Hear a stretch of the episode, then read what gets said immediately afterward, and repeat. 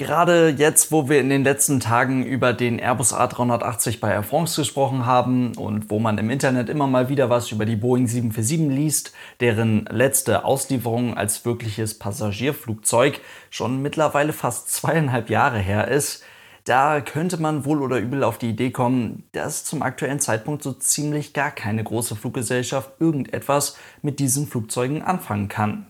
Umso erfrischender ist es dann, wenn jetzt doch mal wieder eine Airline um die Ecke kommt, die genau auf solche Maschinen scharf ist, die mit Boeing 747 einen Flugbetrieb aufbauen möchte. Und deswegen sprechen wir heute mal über Avatar Airlines aus den Vereinigten Staaten. Viel Spaß!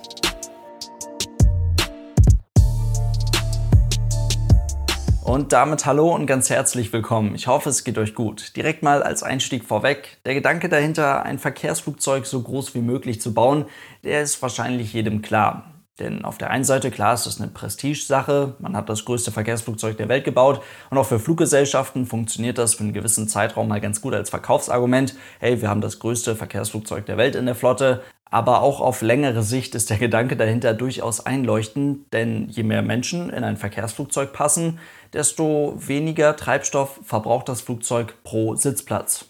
So zumindest erst einmal ganz grob der Gedanke dahinter. Das ist eine Herangehensweise, die hat in der zivilen Luftfahrt durchaus schon mal langfristig funktioniert, und zwar mit der Boeing 747. Der Jumbo war durchaus daran beteiligt, ein stetiges Passagierwachstum zu ermöglichen, Ticketpreise runterzuschrauben und damit vielen Menschen das Fliegen überhaupt mal zu ermöglichen. Und einmal hat das eben nicht ganz so langfristig funktioniert. Das ist jetzt der Airbus A380. Der ist jetzt eben in einer Zeit angekommen, in der Passagiere viel mehr auf Flexibilität setzen möchten und dementsprechend auch Fluggesellschaften dazu zwingen, auf diese zu setzen, sodass man auch auf der Langstrecke viel eher Flugzeuge in der Größenordnung des A350 oder der Boeing 787 haben möchte. Das aktuell größte Passagierflugzeug der Welt bleibt dabei nach knapp zehn Jahren im aktiven Betrieb bei einigen Fluggesellschaften schon auf eine ziemlich unangenehme Art und Weise jetzt auf der Strecke. Dabei ist das Konzept dahinter doch eigentlich so gut nachvollziehbar. Aber schauen wir uns erstmal die 747 an. Eine Boeing 747-400 hat eine maximale Sitzplatzanzahl von 660.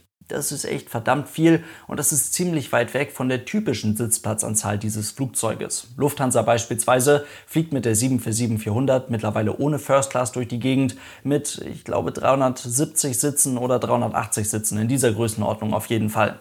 Bei diesen 660 möglichen Passagieren, bei diesen 660 maximal möglichen Sitzen, handelt es sich vielmehr um das sogenannte Exit Limit und damit um eine theoretische, in der Zulassung einmal praktisch getestete Grenze für dieses Flugzeug. Würde man jetzt aber diese 660 Sitze in einem solchen Flugzeug verbauen und diese 660 Sitze dann auch wirklich voll bekommen mit Passagieren, dann würde sich der Pro-Kopf-Verbrauch ganz schön weit runterschrauben. Und das, obwohl man mit der Boeing 747-400 ja ein Flugzeug hat, das 1988 das erste Mal geflogen ist und dementsprechend auch nicht mehr das jüngste ist. Trotzdem würde man definitiv pro Fluggast auf geflogenen 100 Kilometern unter die in Anführungszeichen magische Grenze von 3 Litern Kerosin kommen. Und das ist ziemlich gut. Beim A380 wäre das ziemlich ähnlich. Der hat ein nochmal beeindruckenderes Exit-Limit von 868 Passagieren. Und der könnte mit so vielen Menschen an Bord nochmal etwas sparsamer fliegen. Lange Rede, kurzer Sinn. Worauf ich hinaus möchte, ist, dass es durchaus möglich ist, mit einem A380 oder mit einer 747 Spritverbräuche zu realisieren, die in der Größenordnung der Spritverbräuche des A350 oder der Boeing 787 liegen. Also A380 und 747 sind nicht zwingend weniger effizient als diese neuen Flugzeuge.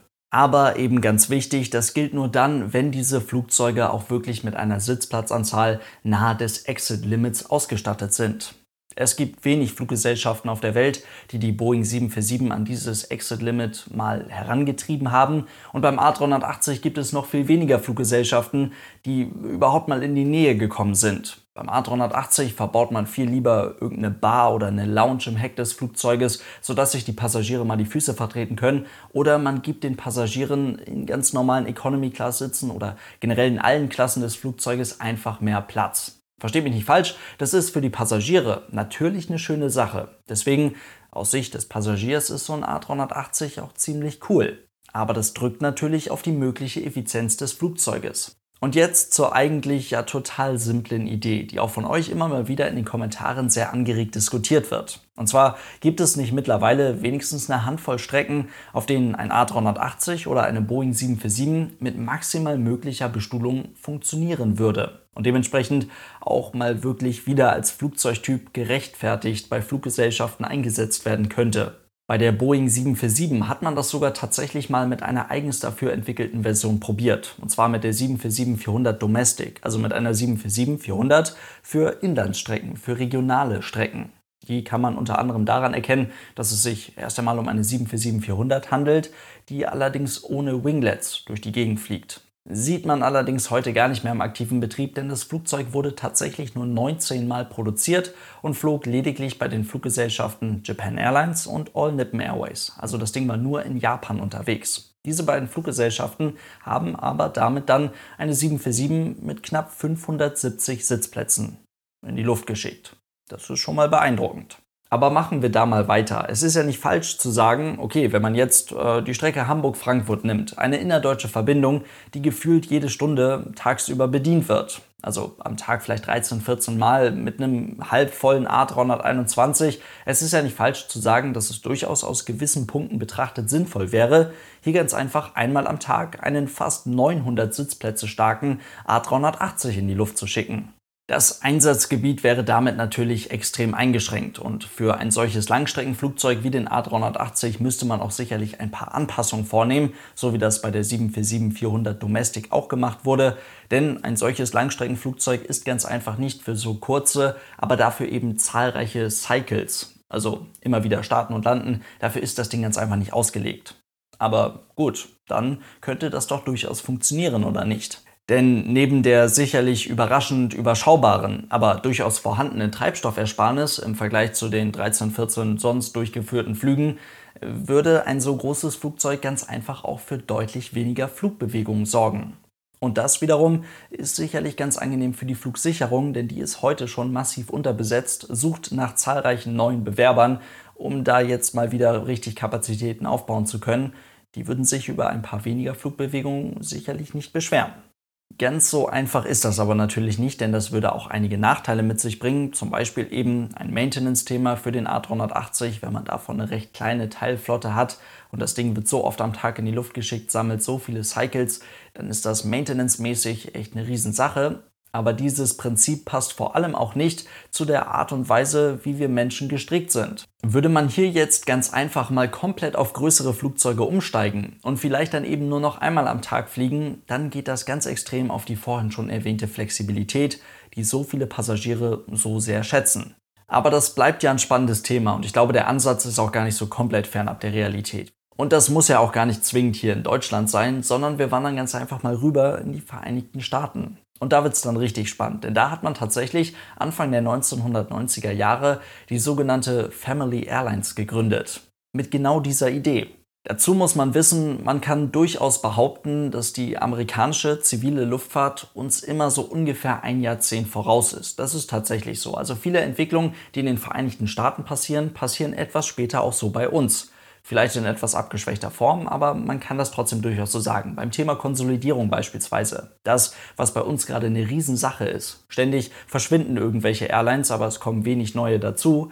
Das ist bei denen eigentlich schon komplett durch. Die sind da deutlich weiter als wir. Und mittlerweile ist man da an einem Punkt angekommen, an dem so die fünf größten Fluggesellschaften des Landes etwa 85 Prozent des Marktes bedienen. Bei uns sind das etwa 65 Prozent für die fünf größten Airline-Gruppen hier in Europa. Das heißt, da geht noch ein bisschen was und da wird auch noch ein bisschen was passieren.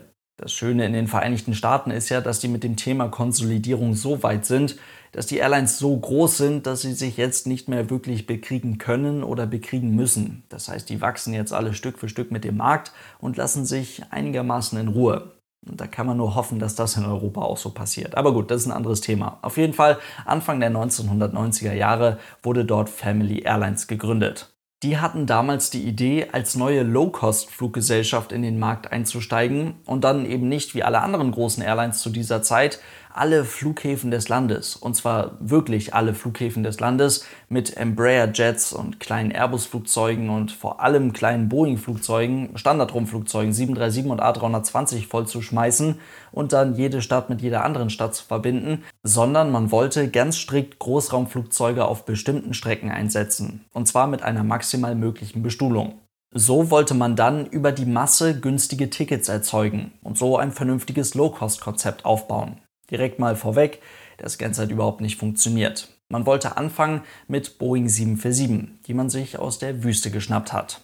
Eine 1971 gebaute Boeing 747-100, damals aus dem Bestand der TWA, schaffte es sogar mit entsprechender Bemalung in die Flotte der Family Airlines und war quasi ready, um an den Start zu gehen. Allerdings scheiterte es an der Zulassung. Die FAA gab nämlich keine Zulassung für diese Fluggesellschaft raus. Und das hat sich über die ganzen Jahre eigentlich auch nicht wirklich geändert. Und mittlerweile befinden wir uns im Jahr 2019. Man hat das in der Zwischenzeit immer mal wieder probiert, hat nie funktioniert. Aber jetzt kommt man eben mit einem neuen Namen. Und zwar wird aus Family Airlines jetzt Avatar Airlines und man kommt mit einem neuen Businessplan den man jetzt auch mal ein bisschen weiter durchgerechnet hat.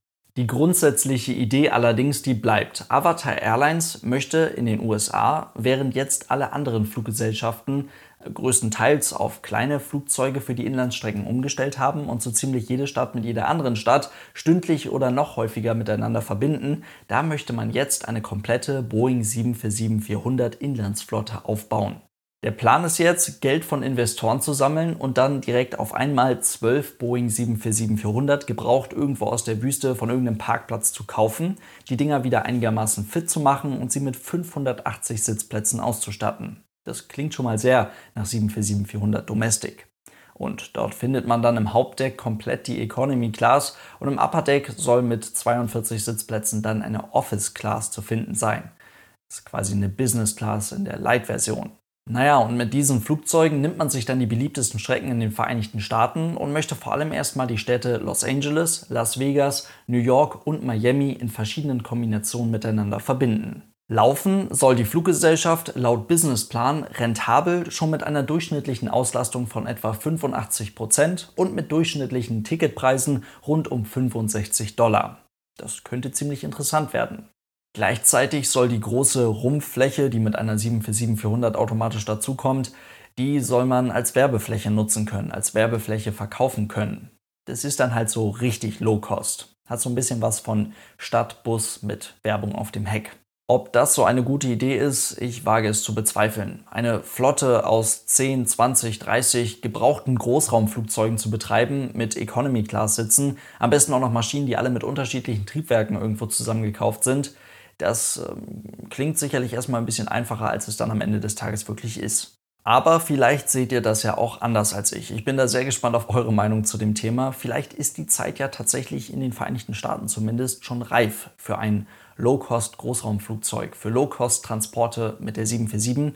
Und wenn das dann irgendwann zu uns rüberschwappt, dann ist vielleicht auch endlich mal wieder ein bisschen Platz für den A380 und dann findet man vielleicht auch ein bisschen was für die gebrauchten Maschinen, die jetzt tatsächlich schon überall abgestellt werden.